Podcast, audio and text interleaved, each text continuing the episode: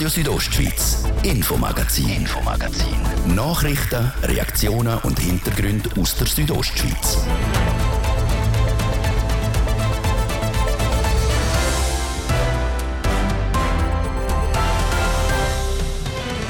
Das ist das Infomagazin vom Dienstag, 20. Dezember heute mit folgendem Thema. Steigende Fallzahlen, die Grippewelle zeugt über die Schweiz, wie die Situation in Graubünden aussieht, klären wir mit der Kantonsärztin ungenügender Ausbau. In Graubünden sind noch zu viele Bahnhöfe und Bushaltestellen nicht behindertengerecht. Da können wir uns als Pro Infirmis, als Fachorganisation für Menschen mit Behinderung, nicht ganz einverstanden erklären.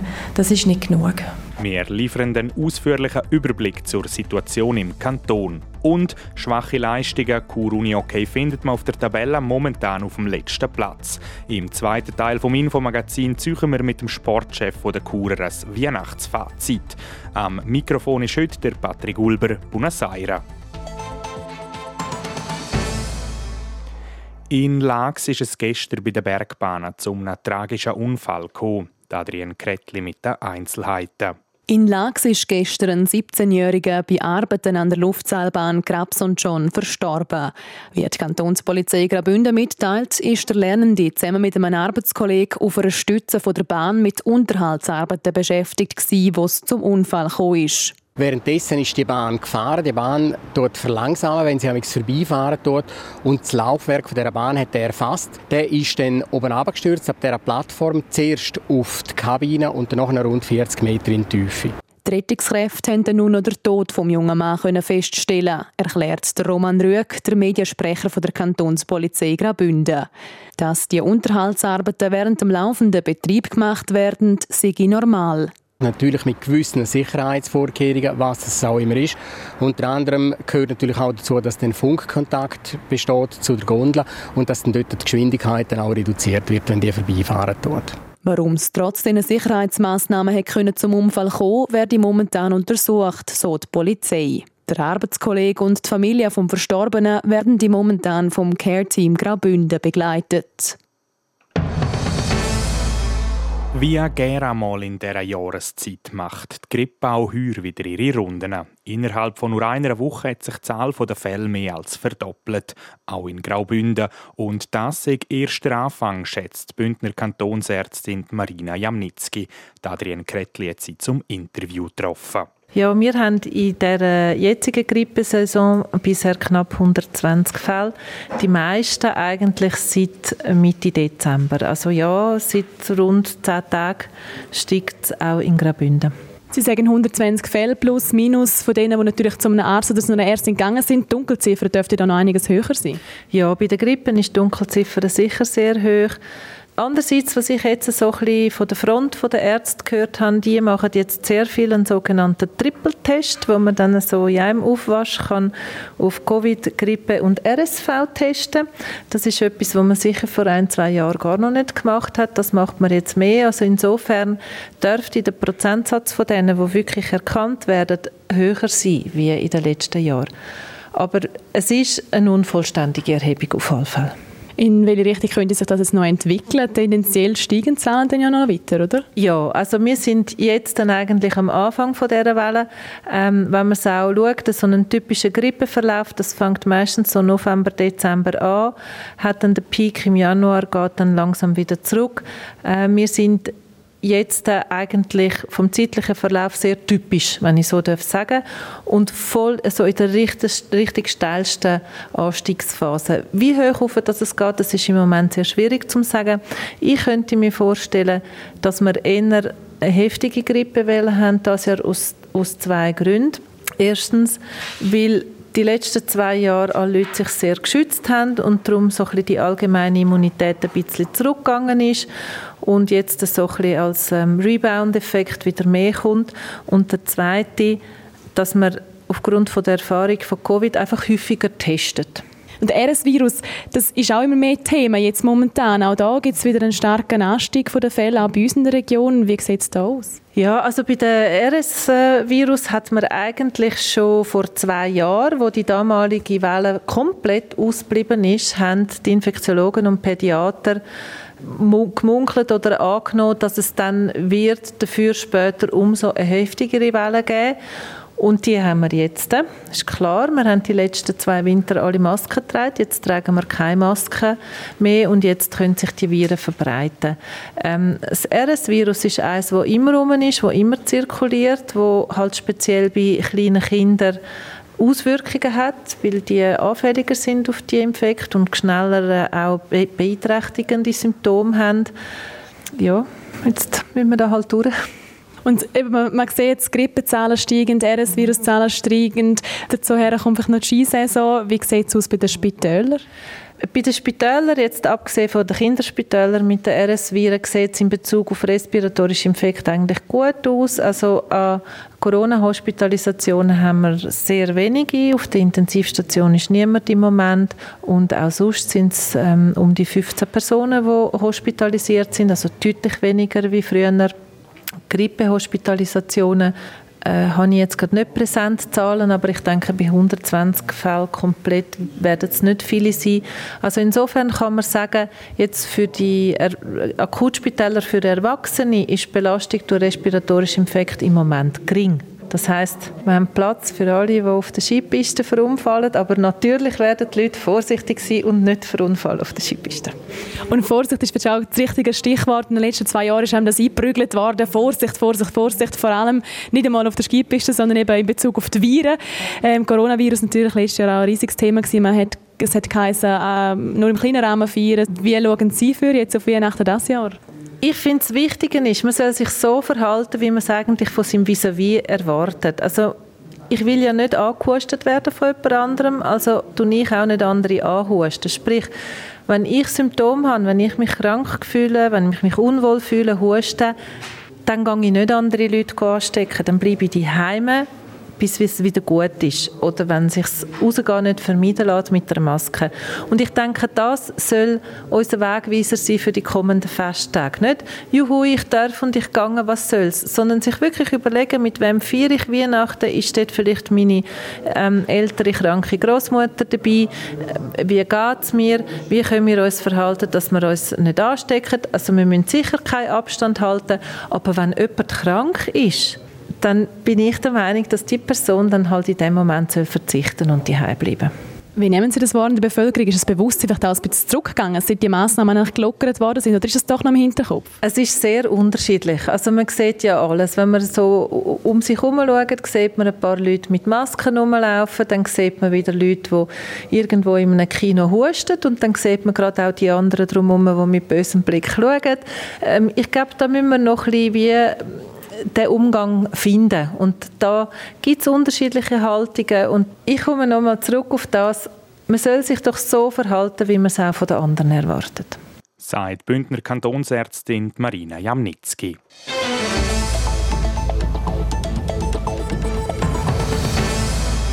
Mit dem Kinderwagen oder einem Rollstuhl der ÖV nutzen gleicht für viele Betroffene einer täglichen Challenge.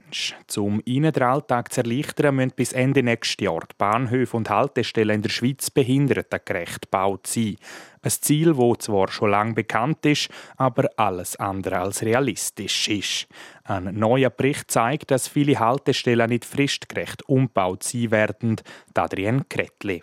Der neue Bericht kommt vom Bundesamt für Verkehr. Dabei ist untersucht worden, wie viele Haltestellen und Bahnhöfe bis Ende 2023 effektiv gemäß dem Behindertengleichstellungsgesetz umgebaut sind. Sprich, barrierefrei zugänglich. Stand heute entspricht schweizweit rund die Hälfte der Zugänge zum ÖV diesen Vorgaben. Und doch wird dank der neuen Daten auch klar, dass bis zum Ende der Frist weniger Bahnhöfe und Haltestellen barrierefrei sein werden als bis jetzt angenommen. Auch in Graubünden. Laut einer entsprechenden Antwort der Regierung auf eine Anfrage im Grossen Rat in dem Sommer entspricht bis zum Ablauf der Frist Ende nächstes Jahr gerade einmal ein Drittel der Vorgaben. Eine ernüchternde Zahl für alle Betroffenen. Es löst äh, ein Stück weit eine Unzufriedenheit aus. Wir sehen auch, dass Bemühungen da sind. Aber äh, ich glaube schon, dass man da nochmal muss intervenieren und nach Lösungen suchen Sagt Katrin Tuoli von Pro Infirmis Graubünden, der Fachorganisation für Menschen mit einer körperlichen oder geistigen Beeinträchtigung. Für die Umsetzung des Behindertengleichstellungsgesetzes in Bezug auf die Haltestellen sind grundsätzlich die einzelnen Gemeinden und die Bahnbetreiber verantwortlich. In Graubünden ist das bei den rund 100 Bahnhöfen die RHB. Aber auch die kleine Rot ist in Verzug, was die barrierefreien Bahnhöfe angeht. Bis Ende 2023 werden 37 Stationen ausgebaut sein, bestätigt der Christian Florin, der Leiter Infrastruktur der RHB. Die Umsetzung sei für die Rätische Bahn nämlich nicht ganz einfach. Ja, man muss sehen, die RB ist äh, vor 120 Jahren gebaut worden, ohne dass wir grosse Perrokanten haben und nichts. Wir haben da sehr einfache Bahnhöfe drin. Wir haben jetzt sehr stark auch Substanz gemacht, haben aber in den letzten Jahren vor allem die grossen Bahnhöfe gemacht. Und was jetzt noch die Schwierigkeit, oder, wo dazukommt, wo wir auch gleichzeitig lösen, wir bauen einen Halbstundentakt auf mit längeren Zügen. Und jetzt haben wir natürlich die Möglichkeit auch, dass die Bahnhöfe gerade richtig gebaut werden und nicht nachher nochmal umgebaut werden, wenn die Züge länger sind und häufiger kommen. Das Ziel es, dass bis ins Jahr 2030 insgesamt 70 von den 100 Bahnhöfen behindertengerecht sind. Bei den übrigen Bahnhöfen werde man individuelle Hilfe und Alternativen anbieten. Für die Bahngäste, die eben nicht so gut zu Fuß sind. Damit hat es sich aber noch nicht, denn neben den 100 Bahnhöfen gibt es im Kanton rund 1400 Bushaltestellen. Und auch die müssten bis Ende nächstes Jahr angepasst sein. Da ist die Situation aber noch weniger zufriedenstellend. Aktuell sind rund 12 Prozent der Haltestellen behindertengerecht. Bis Ende 2023 soll der Wert laut dem Kanton dann bei etwa 24 Prozent liegen. Die übrigen Haltestellen sollen später folgen. Zumindest, wenn sie sogenannt verhältnismäßig sind. Denn Haltestellen, die beispielsweise ausschließlich von Wanderern genutzt werden oder irgendwo im Berggebiet liegen und wenig frequentiert sind, werden nicht saniert. Das erklärt der Thomas Schmid, der Leiter vom Amt für Energie und Verkehr. Da gibt es äh, einen Leitfaden dazu, da haben wir Instrumente entwickelt. Ähm, es macht keinen Sinn, wenn man 1400 Haltestellen in dem Kanton umbaut. Das heißt, es braucht eine Triage, es braucht eine Betrachtung, wo man die Verhältnismäßigkeit zuerst beurteilt und nachher sagt, okay, dort, wo wir gewisse Frequenzen haben, ist ein Umbau verhältnismäßig. Und genau das Wort verhältnismäßig sei eben der Haken, findet Katrin Thuoli, die Geschäftsführerin von Pro Infirmis Graubünden. So lange es einfach nicht. Und es ist auch so, dass nicht alle Bushaltestellen umgebaut würden. In den Zentren, denke ich mir, ist es sicher einiges und sehr gut. Aber je weiter raus, als man kommt in die Peripherie, sieht es einfach nicht so gut aus. Und es nutzt den Betroffenen nichts, wenn er in Chur einsteigen kann und im Heimatdorf, wo er wohnt, nicht aussteigen kann dann ist es nicht der richtige Weg, nicht das richtige Konzept. Und es ist nicht nur die Frequenz, die wichtig ist, damit etwas umgebaut wird, sondern es braucht auch ein Konzept, wie, sind, wie ist der Plan, wie ist die gesamte Lage, dass man Schlüsselhaltestellen muss auch umbauen Und wir möchten ja nicht jede Wanderhaltestelle umgebaut haben, so ist es nicht. Man muss auch pragmatisch bleiben. Aber äh, so ist es einfach nicht so nutzbar, wie es nötig ist. Man kann die Schuld also nicht einfach nur auf die Gemeinde schieben. Klar liegt die Verantwortung bei Ihnen. Die Katrin Thuoli findet aber, dass ein kantonales, grossflächiges Konzept wichtig wäre. Und es bräuchte mehr Unterstützung von Seiten Kanton für die einzelnen Gemeinden, findet sie. Es ist ganz sicher nicht einfach. Und am Anfang ich mir, dass es auch technisch sicher nicht einfach ist, das alles umzusetzen. Und wenn man bei den Bushaltestellen schaut, das ist Gemeinsache und das ist auch eine teure Sache. Also für Gemeinden ist das eine enorme Belastung. Und der Kanton hat ja auch 25 Millionen zur Verfügung gestellt, die Gemeinden können abholen für die Umbauten. Wir wissen nicht, wie viel ist abgeholt worden, aber ich glaube, da muss sicher nochmal Potenzial nutzbar gemacht werden. Das Geld allein, das der Kanton gesprochen hat, langt aber offensichtlich nicht. Denn noch immer ist nur ein kleiner Teil der Haltestellen ausgebaut. Einer, der die Herausforderungen dahinter ganz genau kennt, ist der Roman Bratzerol. Er leitet bei Pro Infirmis die Fachstelle Hindernisfreies Bauen.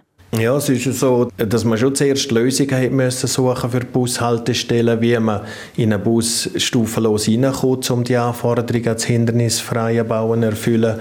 Und in der Zwischenzeit hat sich das in der Schweiz mit der 22 cm Haltekante auskristallisiert. Und das ist sicher im Kanton Graubünden aufgrund der topografischen Verhältnisse nicht immer einfach, das umzusetzen.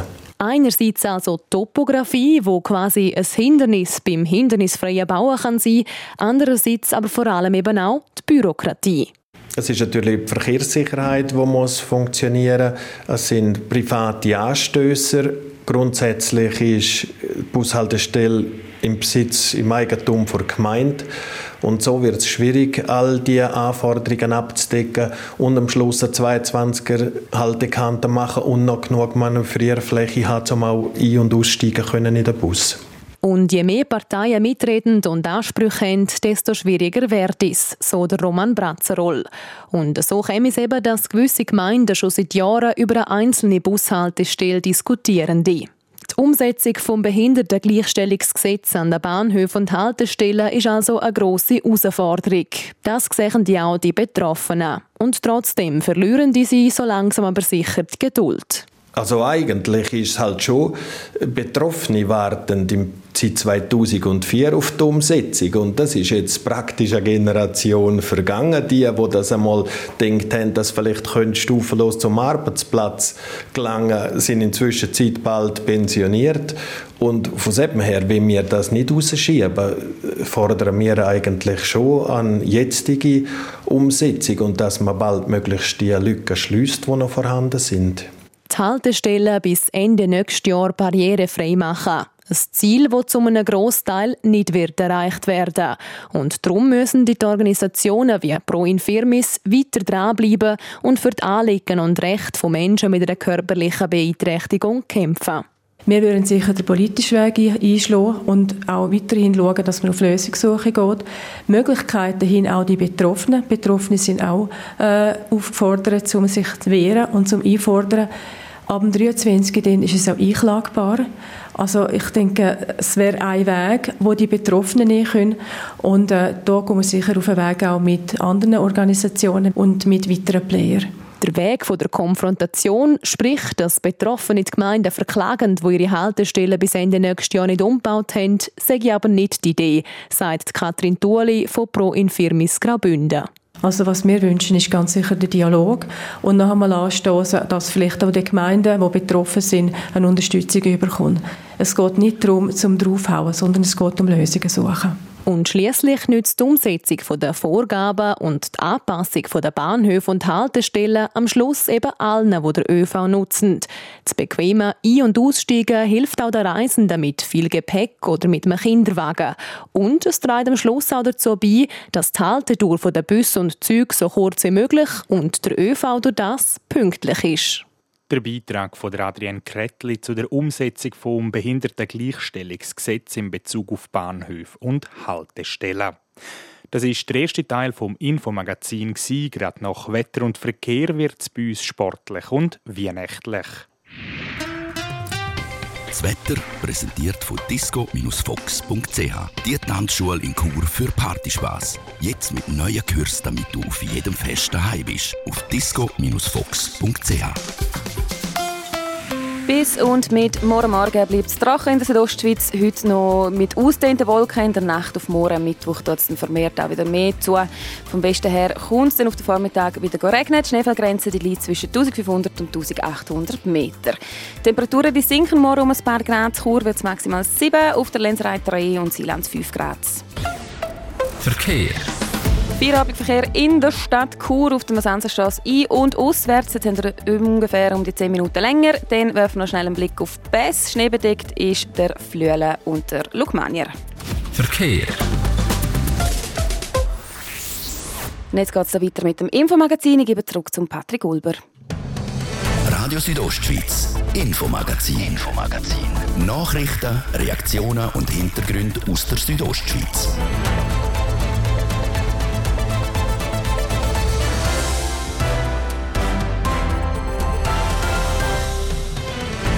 Willkommen zum zweiten Teil vom Infomagazin. Hier dabei wird es bei uns weihnachtlich. Ein Fest mit den Liebsten daheim können zu feiern ist nicht für alle von uns selbstverständlich. Zum Beispiel für Menschen im Altersheim. Wir haben nachgefragt, wie dort gefeiert wird. Und der Spieler von Chur Unihockey läuft es momentan überhaupt nicht. Mit nur drei Siegen in dieser Saison liegen die Churer auf dem letzten Tabellenplatz. Es sieht in der Tabelle tragischer aus, als es wirklich ist. Der Sportchef von Chur Unihockey begründet die Aussagen ein bisschen später in der Sendung. Schön sind ihr mit dabei. Es sind nur noch wenige Tage bis Weihnachten, das sogenannte Fest vor Liebe, wo man daheim mit seinen Liebsten feiert. Es tönt so normal und selbstverständlich. Es gibt aber auch viele unter uns, die nicht daheim feiern können. Dafür gibt es verschiedene Gründe. Das zum Beispiel im Alter. So geht es auch den Bewohnerinnen und Bewohnern vom Seniorenzentrum Gadenau in Chur. Was dort an Weihnachten geplant ist, Jessica Müller weiss es. Ob zusammen Weihnachtslieder singen, ein feines Essen geniessen oder die schön verpackten Geschenke auspacken. Das Weihnachtsfest sieht bei allen anders aus. Etwas haben aber alle Fester gemeinsam. Es wird normalerweise zusammen mit den Liebsten gefeiert. Ab einem gewissen Alter ist es aber nicht mehr möglich, daheim zu feiern. Das heisst aber nicht, dass man allein ist. Auch in den verschiedenen Altersheimen wird Weihnachten gefeiert. Wie das Programm zum Beispiel im Seniorenzentrum Gadonau aussieht, erklärt Rita Sen, die Leiterin der Aktivierung. Auf den verschiedenen Stationen backen sie Weihnachtsgutzli backen. Es ist auch wichtig vom Geschmack her, dass sie die Erinnerungen von früher auch so aufleben können. Wir haben die Weihnachtsessen. Das ist jede Station und auch die Mieter werden eingeladen zu einem feinen Weihnachtsessen. Und dann wird auch musikalisch begleitet. Und der Saal ist dann auch schön dekoriert. Es gibt auch Weihnachtsfeiern. Das sind so christliche, besinnliche Weihnachtsfeiern, wo wir zwei haben. Das wird jedes Jahr im ähnlichen Rahmen gestaltet. Das Jahr ist es aber das erste Mal, wo wieder ohne Corona-Massnahmen gefeiert werden kann. So ein Weihnachtsprogramm zu organisieren, gibt einen Haufen Arbeit. Was noch viel Aufwand tönt, sei für die Mitarbeitenden aber eine schöne Zeit. Wir sind ja nicht unter einem Leistungsdruck. Also wir organisieren wirklich die Sachen organisieren für die Leute, dass es eine gute Zeit ist. Und dann ist es auch für uns schön. Also so ein Konzert ist auch für uns eine Wohltat. Oder das Singen ist auch schön. Also es ist für uns jetzt, nein, es ist kein Stress. Die Rückmeldungen sind positiv und der Aufwand werde von den Bewohnerinnen und Bewohnern sehr geschätzt. Trotzdem können sie sich aber auch noch gut an die alten Zeiten erinnern, wo sie noch daheim gefeiert haben. Das eine oder andere ist ihnen nämlich besonders in Erinnerung geblieben. Mein Vater hat immer, immer mit der Mutti zusammen Birrenwecke gemacht. Ich sehe die heute noch 20, 30. und verschenkt natürlich mir auch gegessen. Wir sind drei Geschwister und Vater und Mutter. Da hat man Weihnachten gefeiert. Wir haben gesungen miteinander. Der älteste Sohn hat Weihnachtsgeschichte gelesen. Wir haben also wirklich sehr schöne Weihnachten gehabt. Im Normalfall haben Bewohnerinnen und Bewohner über die Festtage viel Besuch von den Angehörigen. Zu sein steht Luther Rita Sen, der Leiterin für Aktivierung im Seniorenzentrum Gadonau, über die Tage im Mittelpunkt. Wichtig ist die Weihnacht einfach, dass die Menschen sich begegnen, dass man nicht allein ist, dass man Kontakt haben. Und das ist ja das, die Aufgabe oder das, was wir möchten machen da, also dass man miteinander etwas feiern kann. Und darum ist es auch schön, dass man der Familie sein kann. Es wird also auch in den Seniorenzentren alles daran gesetzt, dass man im Alter miteinander ein schönes Weihnachtsfest kann feiern kann. Jessica Müller hat berichtet. Morgen geht es in unserer Weihnachtsserie um die psychiatrischen Dienst Graubünden.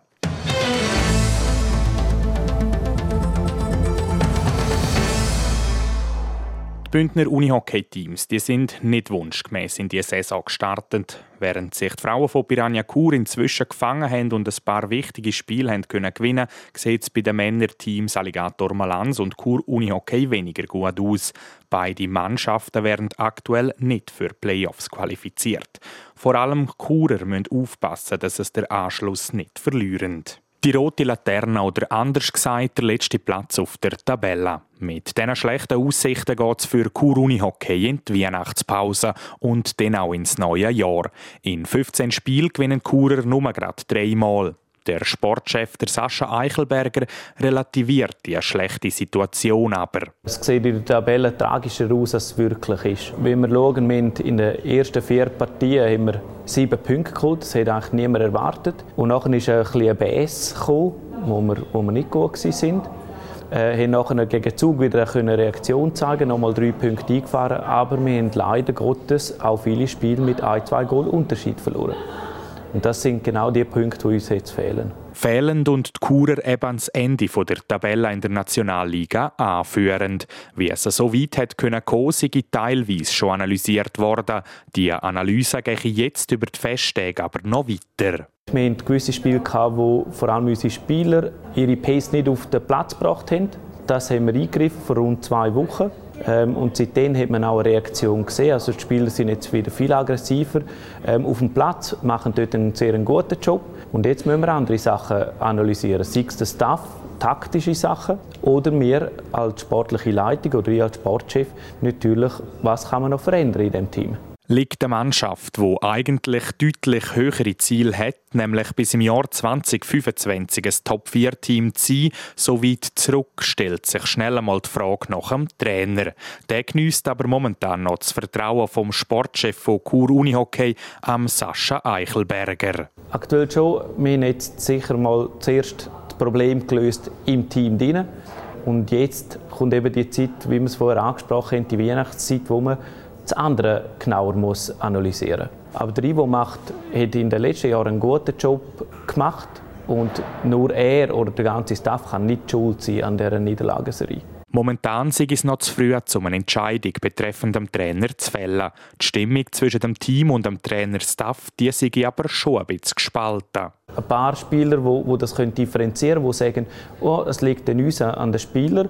Aber es gibt natürlich auch Serien, die vielleicht nicht ganz so viel zum Einsatz gekommen sind, die nachher sofort kritisch werden gegenüber dem Trainer. Egal ob mit einem neuen oder einem jetzigen Trainer, eins ist klar, Kur Unihockey muss sich im neuen Jahr steigern, sonst spielt man dann einmal mehr gegen den Abstieg.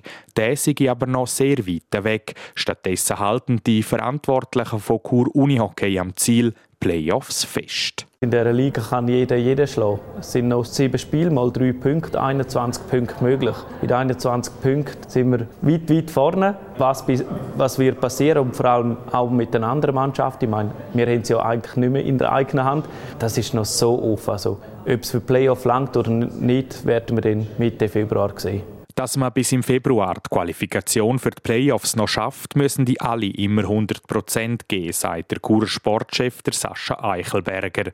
Im neuen Jahr ist es darum wichtig, dass man eine Konstanz herkriege und so auch knappe Spiel gewinne. Weiter geht es für Chur Unihockey am 7. Januar gegen den Aufsteiger Florball Thurgau. Eine gute Möglichkeit also zum Punkt holen und mit einem positiven Gefühl ins neue Jahr starten. Wir kommen zu den aktuellen Sportmeldungen. RSO Sport. Präsentiert von Metzgerei Mark. Ihres Fachgeschäft für Fleischspezialitäten aus Graubünden in Chur, Langquart und Schiers. Echt einheimisch. Metzgerei-mark.ch